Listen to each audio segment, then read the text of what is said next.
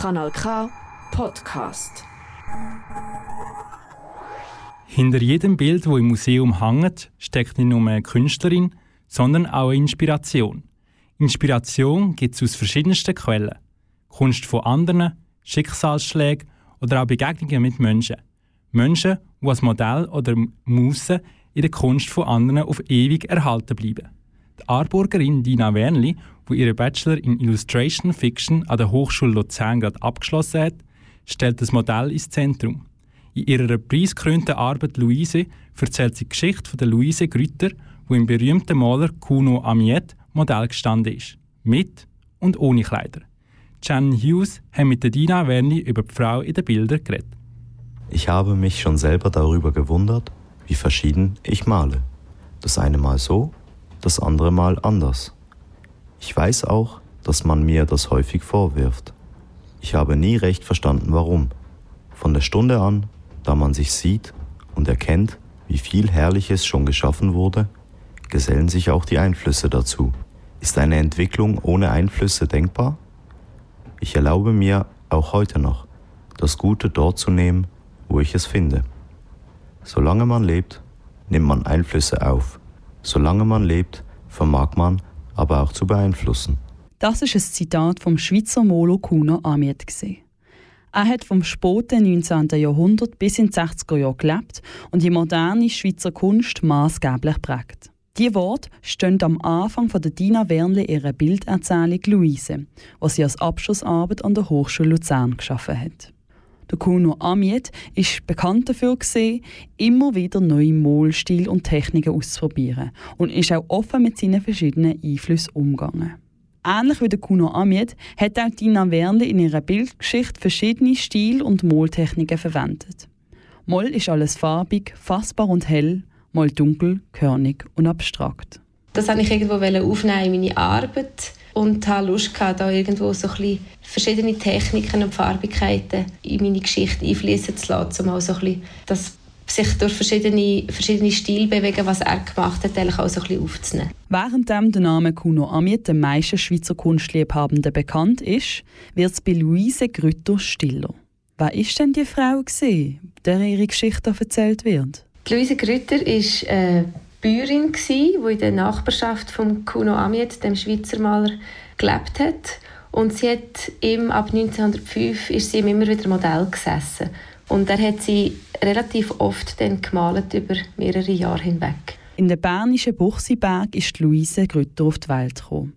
Auf der Ostwand hat sie mit ihrer Familie gelebt und ist dort einem Molo Kuno Amiet begegnet. Die Bilder, die der Kuno Amiet von der Luise Grütter gemalt hat, sind divers, aber auch sehr intim. Gemalt hat er sie im Feld mit der Wäsche, aber auch mit dem blösten Brust und dramatischem Seitenprofil. Die starke Bildspruch hat Dina Wernli dazu bewegt, mehr über die Frau im Bild herauszufinden. Ich bin vor dem Bild von dieser gelben Frau gestanden und ich habe den Titel gelesen von dem Bild Halbakt von vorn, Klammer Frau Grütter, Klammer zu. Und irgendwie die Klammerbemerkung, die hat mich irgendwie so ins Studieren gebracht. Einerseits so die, die nackte Frau und dann das förmliche Frau Grütter in den Klammern. Und da habe ich mir einfach auch Gedanken gemacht, wer ist das gewesen? Und habe ein bisschen recherchieren und habe gemerkt, dass man nicht so viel über sie weiß. Und dann hat es mich irgendwie auch interessiert, wer könnte das gewesen sein und habe mir angefangen, eine fiktive Geschichte zu ihr auszudenken. Vielleicht auch so ein bisschen stellvertretend für all die namenlosen, blutigen Frauen, die an den Wänden von diesen Museen hängen.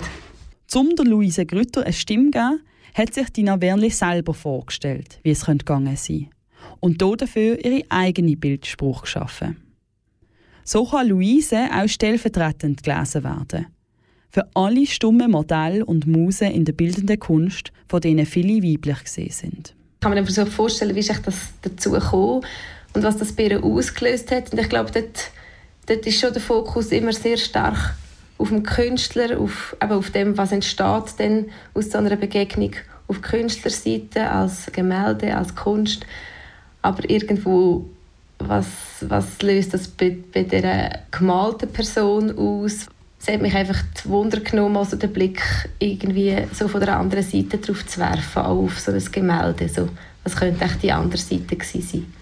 Für die Luise geht durchs Modell stehen eine Welt auf, die für sie ganz neu ist und mit ihrem Alltag auf dem Bauernhof nichts gemeinsam hat. Mit dieser Ambivalenz lässt Dina Wernli das Schicksal von ihrer Protagonistin offen und man fragt sich, wie das Leben von der Luise Grütter dann weitergegangen ist. Für Luise hat Dina Wernli den Förderpreis von der Zeug in Design Stiftung bekommen. Mit dem Fördergeld von rund 4000 Franken soll es möglich werden, das Projekt weiterzuführen, zu vertiefen und auch zu veröffentlichen. Dass ungeschriebene Geschichten wie die von der Luise Grütter für alle zugänglich werden. Der Dina Wernli, ihre Arbeit Luise, ist für die Öffentlichkeit noch nicht zugänglich. Wer sich aber auf eine mögliche Publikation freut, kann Ausschnitte von Luise auf der Werkschau von der HSLU hub.hslu.ch und auf der Webseite von der Dina Wernli, dinawernli.ch anschauen. Das ist ein Kanal K Podcast Jederzeit zum Nachhören auf kanalk.ch oder auf deinem Podcast App.